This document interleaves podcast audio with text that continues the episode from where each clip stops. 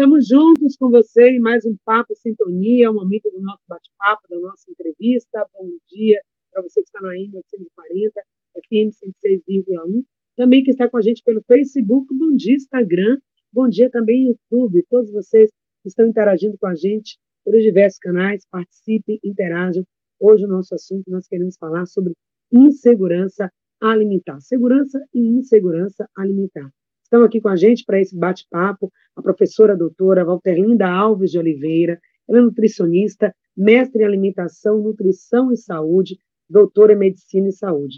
Professora membro dos grupos de pesquisa, nutrição e saúde coletiva. Ela está aqui com a gente para esse bate-papo. Membro também participou conosco ao longo desses últimos dois anos, quase, né, do nosso quadro Papo Seguro, trazendo informações sobre nutrição em tempos de pandemia.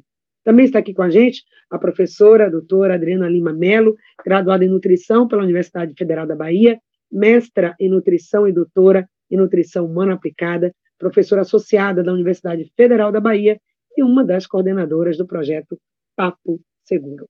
Bem-vindas mais uma vez. Obrigada, Patrícia. Bom dia. Bom dia a todos. Uma alegria recebê-las aqui para falar de um assunto tão importante que é a segurança ou insegurança alimentar. Talvez esse termo, não é, professoras? Esse conceito não seja ainda tão claro para a população, então a gente começa esclarecendo o que é segurança e insegurança alimentar. Uhum, muito importante. Então, a segurança alimentar é definida pela Organização de Agricultura e Alimentação dos Estados Unidos, né, como é, o acesso físico, mental, é, desculpa, social, né? físico, social e econômico é, aos alimentos de forma suficiente, segura, nutritiva, para que, de forma suficiente, né, possa atender às necessidades da população e também atender às suas preferências alimentares, mantendo a vida saudável e ativa, ou seja, é quando não há nenhuma preocupação é, que venha a, é, no sentido de faltar recursos para comprar os alimentos. E a insegurança alimentar é justamente o contrário, é a condição de não ter acesso pleno e permanente aos alimentos. E quando a gente pensa no nosso contexto, né, é, professora Valterlina, também professora Adriana, da realidade atual, Muitas vezes, em algumas situações, nós estamos bem distantes disso. Nós temos pessoas vivendo abaixo da linha da pobreza, não só é, não tendo que se alimentar, mas vivendo essa insegurança porque elas não sabem, muitas não sabem qual será a próxima refeição. Quando será? Elas tiveram uma refeição, não sabem qual será a próxima. E quando o Brasil volta ao mapa da fome, na prática, o que, que isso significa para a gente, do ponto de vista social, do ponto de vista do desenvolvimento também da população, considerando que comida é essencial para nosso desenvolvimento. A gente fala de desenvolvimento intelectual, né, social, das novas tecnologias, mas nós estamos falando de algo básico para a nossa sobrevivência: comida. Com certeza. É, você traz um, um, dado importante que é o Brasil voltar ao mapa da fome, né? Uhum. Então, a gente faz pesquisas é, constantemente, né? Nos últimos anos, o Brasil tem acompanhado a segurança alimentar da sua população e a gente vê claramente né, em 2000, a pesquisa 2013, 2014, a gente tinha um, uma população onde nós tínhamos 77% das famílias é, em segurança alimentar, né? Hoje a gente cai para uma média, aí, dependendo do estado do Brasil, para 30% de famílias em segurança alimentar, ou seja, 70% da população, cerca de 70% a nível, pegando aí as médias é, do Brasil inteiro, que estão em segurança.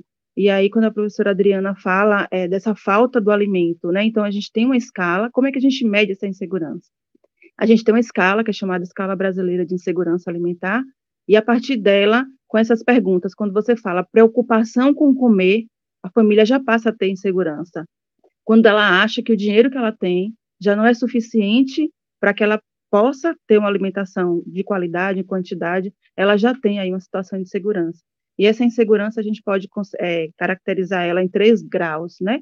A leve, quando você já começa a se preocupar, a moderada, quando você já tem aí, precisa selecionar alimentos, escolher em qual refeição você come, a outra você não come. Você faz, por exemplo, almoço, café da manhã, almoço e janta e não faz os lanches, não porque você não tem a vontade, mas porque você não tem o alimento. E a segurança alimentar grave é quando a pessoa passa um. Né? Então, essa é a situação de insegurança alimentar grave, que é o que preocupa, né? esses graus de insegurança em qualquer um deles, porque é direito da população, né? direito à vida está na nossa Constituição, o direito à alimentação, e isso não está sendo de todos os que estão brasileiros. Então, uhum. isso é uma preocupação importante. Hoje no Brasil, 33 milhões de brasileiros passando fome, em, em situação de insegurança alimentar. São então, esses dados, né? Quando a gente traz à tona os dados, traz à luz, a gente percebe mesmo que essa, real, é, essa realidade, e muitas vezes não é uma realidade distante, né? Tantas campanhas para doação de alimentos, nós vimos aí toda uma mobilização durante o período mais forte da pandemia, Covid-19 e muitas pessoas passando por dificuldades, mas você começou a ver também isso na sua comunidade, na sua família, no seu bairro, cada vez pessoas mais próximas que você nem imaginava, meu Deus, aquela minha amiga está passando por essa situação, por essa necessidade, pessoas pedindo, por favor, faz um pix, me ajuda com a cesta básica, porque eu não tenho o que comer realmente hoje. Então, são dados que nos questionam, nos, nos mobilizam também, né? Aí a gente vai falar de políticas públicas, mas também da ação individual de cada um para poder minimizar. Falaremos de estratégia já. Mas com relação a esse diagnóstico, professoras, os dados, né, que essa pesquisa, o que essas pesquisas estão trazendo para nós, o que que eles revelam, quais são as coisas que mais incomodam desses dados que nós temos em mãos? Eu acho que é a vulnerabilidade que a nossa população está exposta, né? Então, dois anos de pandemia, o quanto é, o nosso país é, viveu né, um período de, de fome. Então, eu acho que esses dados sinalizam que a gente precisa de políticas públicas que possam garantir a, o pleno né, é, alimentação dessas famílias. Então, quando a família passa a não ter a condição de prover os seus alimentos, o Estado precisa ser responsável por isso. Né? E a gente viu esses últimos anos um pouco essa, as políticas públicas elas é, se destruindo, né, nos últimos, nos últimos quatro, cinco anos aí, a gente vem, tem visto, né, os programas, os, as, as, as questões que tratam de como cuidar dessa população, eles não terem sido é, uma prioridade dos governos, né, então eu acho que a gente precisa é, pensar um pouquinho mais e também a sociedade civil apoiar, eu acho que isso é que aconteceu, né, a gente viu nesse período da pandemia o quanto a sociedade civil se envolveu né, desde uma igreja, né, associação de moradores, então os movimentos sociais eles é, vieram à tona para mostrar que junto com o, o, governo, né, que nesse momento é, não foi tão solidário, mas que a gente conseguiu aí é, esse movimento da sociedade em prol de saciar, né, a, a, a fome das pessoas. Pois é, e quando a gente percebe, né, professora Adriana, quando já falamos aqui no início, os elementos que podem evidenciar o que é insegurança alimentar. Você pode perguntar, será que eu estou? Como é que eu identifico se estou ou não com insegurança alimentar? Será que isso pode acontecer ainda na minha casa, na minha família? O que, que esses dados apontam, estão indicando, né, como perspectiva? Estamos saindo desse cenário de mais, mais dificuldade? As coisas já começam a ficar mais estáveis? Ou não, o cenário ainda é muito preocupante? Então, é muito preocupante, né? Muito preocupante, porque em um ano, que foram as duas últimas pesquisas da rede Pensan, nós vimos o aumento da fome, que é o grau mais grave de insegurança alimentar, aumentar em 14 milhões de brasileiros. Então, isso é grave. Um outro dado que é grave também, né, é, quando a professora Walterlina estava comentando aqui, é, em relação à questão das causas, é muito grave também a gente detectar que, ao mesmo tempo em que o Brasil é recorde na produção e na exportação de alimentos, café, açúcar, suco, soja, uhum. carne bovina, frango, a população passa fome nesses números assustadores. Uhum. Então, isso é extremamente preocupante. Isso quer dizer que as políticas públicas que deveriam estar sendo voltadas para atender a essa necessidade, elas não estão cumprindo o seu papel. Né? Ao contrário, muitas delas de 2015 para cá foram extintas, né? É, e nós vimos né, o resultado. Né? O resultado é sintomático. Olhando ainda com mais critério, né, é, mais rigor essas causas, aí pode dizer, mas foi a pandemia, a pandemia gerou desemprego, gerou essa situação de estabilidade, mas antes até, o Brasil já vem, não, não é histórico essa questão da fome, em algumas regiões a gente nota a diferença, né, de possibilidade de trazer comida à mesa. E depois, quando a gente olha mais a fundo essa situação, não é só não ter a comida, mas também a comida sem qualidade, né? Nós também uhum. vivemos isso. As pessoas diminuindo cada vez mais a, a quantidade de alimentos para casa ou fazendo substituições. Não posso ter isso, não posso ter a carne, que muitas vezes ficou muito cara, levando outro produto ou simplesmente deixando de comer. E isso vai ter um impacto, falando agora nutrição e saúde, né? Sim. Então, são esse, esses dois elementos, esses dois componentes. A, a mudança ou redução da quantidade e também da qualidade dos alimentos, né? Então, quando se seleciona aqueles alimentos em que o poder aquisitivo pode ter, né, pode estar uhum. tendo mais condição de comprar aquele alimento, é um alimento que não tem o poder nutritivo necessário para manter a saúde e o estado nutricional ideal. Então, por isso aí a gente passa a conviver hoje com uma crescente obesidade caminhando paralela a uma deficiência nutricional, né? Porque além da mudança na quantidade de alimentos, houve também mudança na qualidade, reduzindo a qualidade desses alimentos ingeridos pela maioria da população. Pois é, e a gente cai, né, né Valterlina, nessa questão da insegurança alimentar, é algo que afeta individualmente a família, mas também o coletivo, né? É uma questão de saúde também pública de toda uma comunidade. A gente fala de segurança alimentar, então pensando nessa saúde coletiva também. É quando a professora Adriana traz essa preocupação, né? A gente vê que hoje os alimentos ultraprocessados, né, que tem sido a escolha, o, na maioria das vezes tem um custo menor, né? É, a gente observa a grande quantidade de gorduras, principalmente gorduras saturadas, a grande quantidade de sódio, né, que seria o, o cloreto, o cloreto de sódio mais sal de cozinha mais conhecido pela população, e aí a gente vai ter a longo prazo, a médio a longo prazo, as complicações, a hipertensão, uhum. as doenças cardiovasculares, e isso é um impacto para os serviços de saúde, né? Então a gente vai ter uma sobrecarga, já estamos tendo, né, nos últimos anos, tá mostrando, né? Isso, né? E a gente também tem hoje as doenças que foram é, não foram, a gente não teve acesso ao serviço de saúde durante a pandemia, Sim. Então, muitas pessoas tinham as doenças e ficaram ali sem atendimento, né? Sem atividade física. Sem muitas. atividade física. E somado a, já temos hoje uma sobrecarga no Sistema Único de Saúde, que aí a gente tem que defender, que é um, sistema lindo e que foi quem salvou a gente ao, nessa pandemia, né? Então, a vacina é um exemplo de que o SUS funciona, né? E, e ao longo tempo ele não vai dar conta, né? De a gente ter aí uma crescente na obesidade, na hipertensão, nas doenças cardiovasculares, então, a gente precisa é, mudar esse cenário o mais breve possível. Né? Ok, então deixe vocês à vontade, né, para tá, à vontade para trazer esse diagnóstico ao longo dos anos, mas fizemos também um recorte nosso aqui. Temos aí a pesquisa nacional, pesquisa local, e tivemos algo muito pontual aqui, tá, ouvintes? Durante esse período da pandemia, eh, foi desenvolvido esse projeto, daqui a pouco a gente fala um pouco mais sobre ele, com a colaboração de alguns professores da Universidade Federal da Bahia, que se debruçaram em temas trazendo possibilidades de, mesmo durante a pandemia, com a dificuldade, fazer escolhas mais assertivas para garantir uma alimentação melhor, com mais qualidade.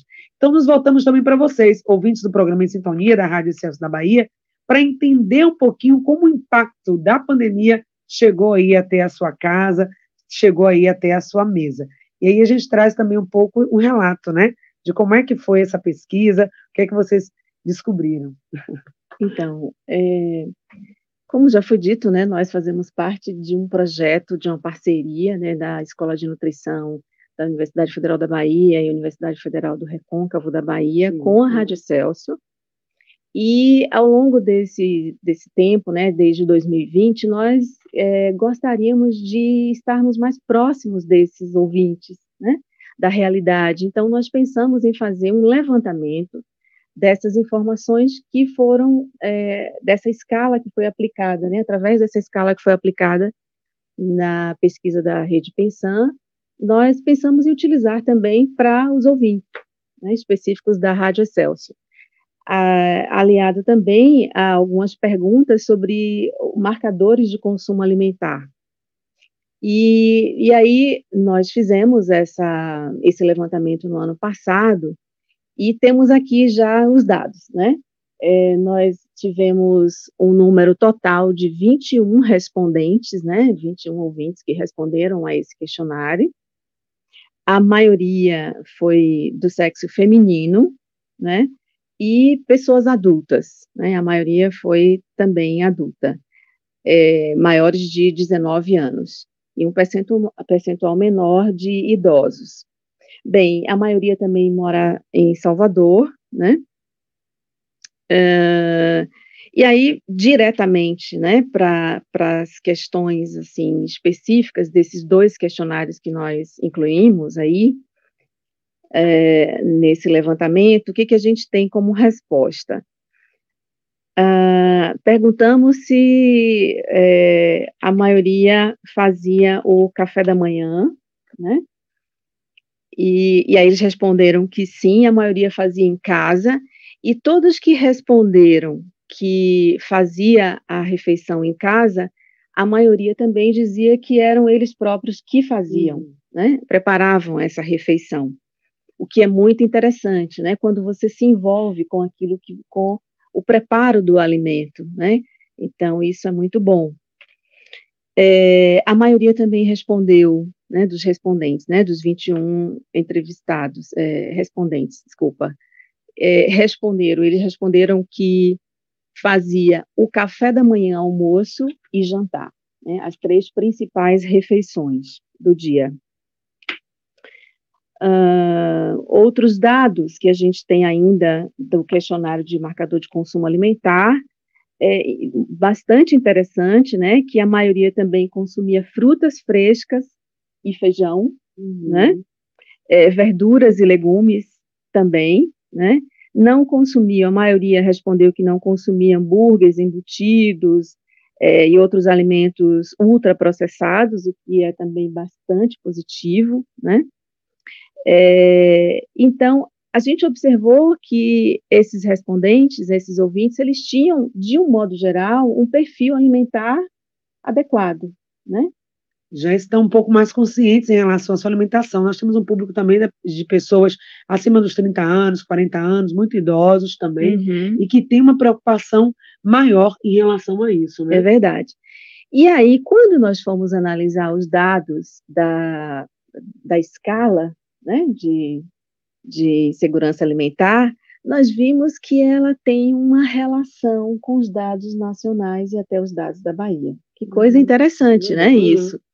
Porque, embora a gente tenha essa prática alimentar que é adequada, na maioria dos respondentes, nós temos aqueles que têm algum grau de insegurança alimentar, ou seja, a maioria se encontra, apresentou um grau de insegurança leve e moderado, ou seja, cerca de 66% dos respondentes. Pois é, então esses dados, ou seja, é uma tendência, né, as pessoas estão se alimentando melhor, embora tenha essa situação de fome, é, de doenças associadas como obesidade, que nós falamos agora, mas é uma tendência das pessoas estão ouvindo mais, se informando mais, tendo também mais acesso, talvez, a produtos também é, in natura. A gente tem colocado muito aqui, batido muito nessa tecla do descasque mais, desembale menos. Parece que já começa a ter uma mudança, né? Nessa perspectiva, o que, é que vocês observam de modo geral, no cenário nacional e esse recorte também aqui que foi feito no programa. Isso pode estar ligado a quê? Mais informação, mais acesso, à divulgação, inclusive pelas redes sociais, é, da, da melhor qualidade da alimentação?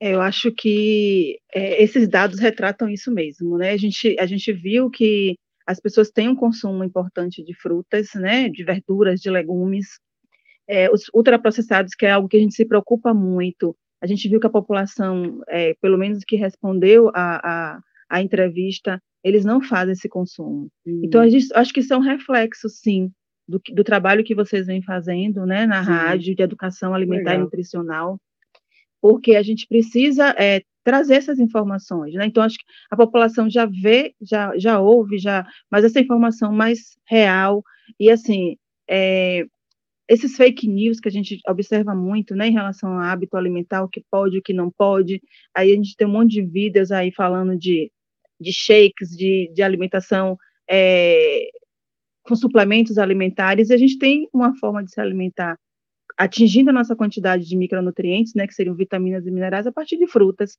Então, a gente não precisa estar... Tá, o pouco dinheiro que a gente tem, a gente pode fazer escolhas alimentares mais saudáveis, né?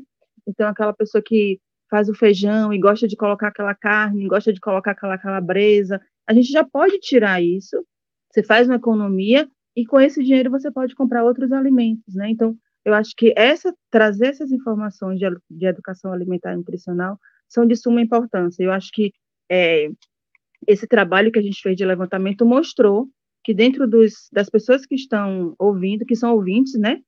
E a maioria também é ouvinte do Papo Seguro, então a gente ficou muito feliz com isso, uhum. né? Que eu acho que a gente tem contribuído um pouquinho Sim. com essa mudança de hábito alimentar da população, né? Por outro lado, tem uma gama muito grande de pessoas que ainda precisam ser atingidas, né?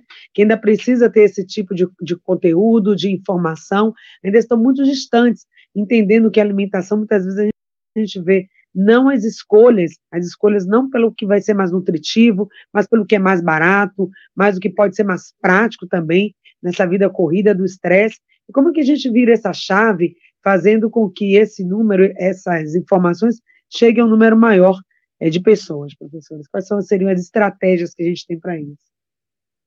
Eu acho que a, a escola é um, um, ponto importante, né? Assim, professores que estejam nos ouvindo, que isso seja incluído, né? Acho que já já está sendo incluído nas nas escolas como tema transversal. Então, todos os professores vêm trabalhando.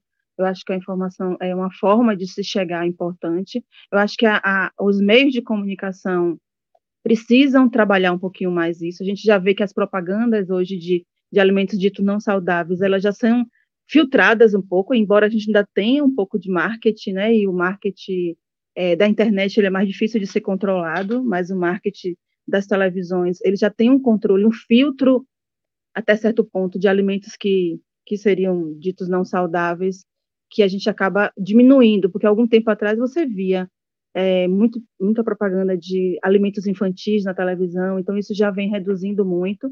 Eu acho que é um avanço, mas que a gente precisa melhorar, né? E, e a universidade também está aí para esse para ajudar essa população a essa mudança de hábito, que eu acho que a gente já traz de casa. Então, a escola educa, né? E, ela, e essas crianças também levam para a família. Uhum. Então, quando ela ouve na escola que ela, ela, a gente ainda tem uma resistência, por exemplo, dos pais de querer levar o biscoitinho recheado, a, o suco de caixinha, você fala nessa questão da praticidade, né? E, é, infelizmente a gente tem uma vida corrida, a mulher hoje assume, a mulher e, e o homem também, que eu acho que é um, uma responsabilidade de ambos, né? A, a questão do cuidado com a família, mas a gente ainda tem isso. E eu acho que a escola, quando ela trabalha uma alimentação saudável, ela faz com que essa criança leve isso para sua família, né? E junto com os pais consigam mudar um pouquinho esse cenário.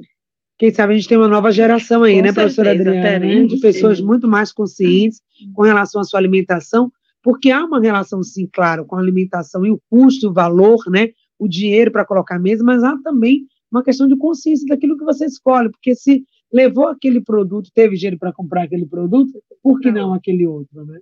Então, como que a gente chega nessa consciência? É, então, com certeza, é, como a professora Walter Lira já colocou, é, essa consciência, a educação desde a infância, né?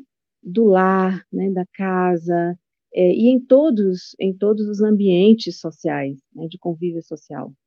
E óbvio que, é, paralelo a isso, a gente precisa, sim, que a população tenha o poder aquisitivo, né? O emprego em boas condições, em condições regulares, para comprar esse alimento, na quantidade necessária e de qualidade também, para atender essas necessidades. Então, é, no início, é, quando eu defini segurança alimentar, a gente viu que envolve aspectos sociais, econômicos e físicos. Né? Uhum. Não é somente a aquisição, de, a ingestão de alimentos na quantidade e qualidade, mas também ter o poder aquisitivo, ter o dinheiro para poder comprar aquele alimento saudável.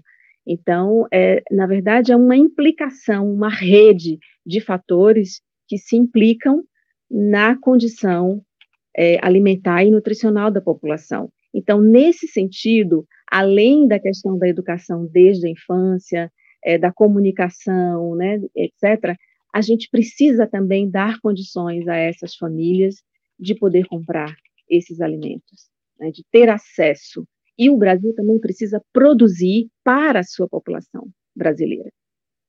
É prioritário. E eu acho que também a agricultura familiar, né, ela precisa ser fortalecida, né? É, a gente precisa é, proteger o homem do campo, né, para que a gente possa ter acesso. Hoje, a gente às vezes consegue uns alimentos é, orgânicos com custo muito elevado.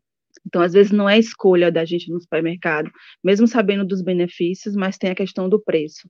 Então, eu acho que a agricultura familiar é um caminho. Né? Uhum. Nos últimos tempos, o que é que a gente tem falado muito? Da grande produção de soja, da grande produção de milho, né, da, da substituição da lavoura, das, das pequenas lavouras por grande, é, grandes produções. Então, a gente precisa repensar a forma com que esse alimento vai chegar à nossa mesa, né, e eu acho que a agricultura familiar, ela é de suma importância. Então, a gente precisa apoiar o agricultor familiar para que a gente tenha uma produção aí mais local, né, de qualidade, que, e a gente tem diminuição de, custos de, de transporte, né, se a gente tem uma produção mais próximo da nossa cidade. Então, a gente precisa de políticas que tragam para esse agricultor familiar a condição de produzir né, para a população é, do seu entorno. Exatamente, produzir, é aumentar, né, ampliar, trazer incentivo também para que o homem do campo, para que a mulher do campo possam estar ali produzindo, porque muitas vezes é um, muito desgastante, né? Sim. É um trabalho que nem sempre é valorizado e a dificuldade imensa que muitas vezes tem de manter um produto de qualidade. Às vezes eles eh, acabam indo para um outro tipo de cultura, para outro tipo de produto, que vai trazer um retorno financeiro para sustentar, sustentar a própria família, e acaba desistindo, porque não há esse sentido. Então, acredito também sim que a agricultura familiar é algo que precisa ser pensado. E trazer estruturas realmente, né? Que a gente possa ter políticas públicas para isso. E agora, no dia a dia, a gente também precisa fazer o nosso dever de casa, que ao mesmo tempo que o Brasil está no mapa da fome e tem essa questão da segurança alimentar, a gente tem muito desperdício e dificuldade de reaproveitar os alimentos. Tem muita coisa com nutrientes que vai para o lixo. Em um dos episódios, inclusive, do Papo Seguro durante esse período, foi ensinar as pessoas como comprar melhor com menos, fazer boas escolhas e reaproveitar também, né, professora? O que a gente pode dizer sobre isso? para garantir que essa nutrição chegue. Aquilo que você joga fora, as cascas, talos, e enfim, né? A gente vê muito as reportagens, né, no Ceasa, por exemplo. Sim. Você observa lá toneladas de alimentos sendo jogados fora todo dia. Né? A gente precisa é, pensar nessas políticas, por exemplo, de restaurantes populares, cozinhas comunitárias, que as pessoas possam ter essa forma de, de utilização desses alimentos, mas na casa da gente, né, pensando mais a nível é, doméstico, quanta coisa a gente joga fora. Então, quando a gente faz, por exemplo, um preparo com cheiro verde, metade do coentro, metade do vai embora. A gente joga fora talos, cascas, e a gente pode sim aproveitar tudo isso, né? Então, por exemplo, você pode fazer é, as cascas, a gente, na maioria das vezes, joga tudo no lixo, e a gente pode sim, a maioria são todas comestíveis, bem lavadas, higienizadas, elas podem sim ser consumidas em caldos, né? É, em, e estalos, de um modo geral. Então, a gente pode fazer alimentos bem nutritivos, por exemplo, você pega um pouquinho de proteína animal, que está super cara, carne, frango, e junto com aquilo você tem as verduras, a casca, a cenoura, a abóbora, a gente joga a casca da abóbora fora, e ela pode ser cozida com, e comer, né, toda, a, aproveitar, inclusive a, a, o caroço, fazendo uso das sementes. Então, a gente sempre tem estratégias que a gente possa aproveitar sem esses alimentos. Com certeza. E o Papo Seguro teve, tem ainda né, esse papel de ajudar as pessoas nesse caminho de fazer as melhores escolhas. Então, eu quero só agradecer aqui a todos os professores da universidade, tanto da UFBA também do Recôncavo, né, que estiveram nessa parceria, as nossas convidadas de hoje, Walter Linda, e também a professora Adriana, deixando as suas considerações finais, como que o Papo Seguro vai continuar agora numa nova fase, não semanalmente, mas a gente continua trazendo informações, orientações para vocês. Continue mandando dicas e sugestões de temas para que a gente possa estar aproveitando. Então, como é que a gente continua caminhando? Obrigada pela participação, por essa pesquisa maravilhosa. Deixo também as considerações finais e um convite que elas têm para fazer, importante de um evento que vai acontecer. É, a gente queria dizer que a gente está trabalhando, continua né, com Sim. o projeto, é, com base no, no, levantamento, também tivemos, ouvimos os ouvintes em relação Sim. a temáticas que eles têm um interesse em ouvir, né? Então a gente está trabalhando agora nessa segunda, nesse ano de 2023 com sugestões de pauta feita pelos ouvintes. Que ótimo. Né? Então a gente vai dar conta disso aí, né? E é um prazer estar aqui, agradecer a você pelo convite e a Adriana fala finalzinho aí para a gente. Então, é, nossa, para nós, o balanço que a gente faz, né, da universidade, com essa experiência que nós tivemos e continuamos tendo com as rádios, é extremamente positivo, né? Positivo, acho que para todos nós, para a universidade, para os estudantes, né, que aprendem mais, que estão mais dentro da realidade, mais perto da realidade, e também para a população que ganha com isso, né? através do papel social que as universidades precisam fazer, desenvolver. Então, é, para nós, nós concluímos, né, a conclusão dessa experiência é que nós atingimos esse objetivo, né, o nosso objetivo, o nosso propósito. E a gente continua, embora não sendo na mesma frequência uhum. que no início, mas a gente continua em contato, continua correspondendo aí a essas expectativas, aos anseios e às necessidades, né, que foram detectadas aí pela por esse, esse levantamento que nós fizemos com os ouvintes. Então, estamos fazendo conclu, é, concluindo a cada mês um podcast que é voltado justamente para aqueles temas que foram sugeridos pelos ouvintes nesse levantamento que nós fizemos e algumas entrevistas também, né? que a gente também pode continuar fazendo, né? Alguma oportunidade que a gente tenha de voltar aqui para a gente conversar mais diretamente. Então, agradecer sempre a, a essa experiência, agradecer a, abertura da Rádio Excelsior, né?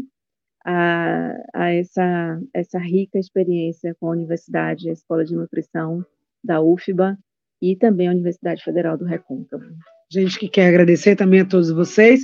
Também é uma honra para a gente receber conteúdos de qualidade, baseados em evidência, com profissionais dedicados, interessados a cuidar da saúde, da nutrição, fazendo esse gancho, né? Alimentação e saúde, saúde coletiva, saúde individual, saúde da família, e todo mundo ganha com isso. A gente só agradece também. E dizer que nós estamos abertos aqui, programa em sintonia, através dos meus canais, enquanto comunicadora, também trazendo esse compromisso de ajudar você a viver sempre mais e melhor. E tem um convite aí da Semana do Transtorno Alimentar. A gente encerra a entrevista sobre esse tema de hoje, mas deixa aí o convite para vocês. Isso, é na semana do dia 29 de maio a 3 de junho, né, é a semana de concentração dos transtornos alimentares, que é um, um ponto que a gente já discutiu aqui com entrevista, no Papo Seguro, que eu acho que é importante também estar tá sendo discutido, né? Durante é, esse período da pandemia, a saúde mental, ela foi muito afetada, né, incluindo aí os transtornos alimentares que puderam ser desencadeados. Então, a gente traz esse tema e que pode ser também uma sugestão de pauta para vocês. Com certeza. E a gente encerra, então, muito obrigada mais uma vez, parabéns pelo trabalho. O programa Estonia de hoje fica por aqui.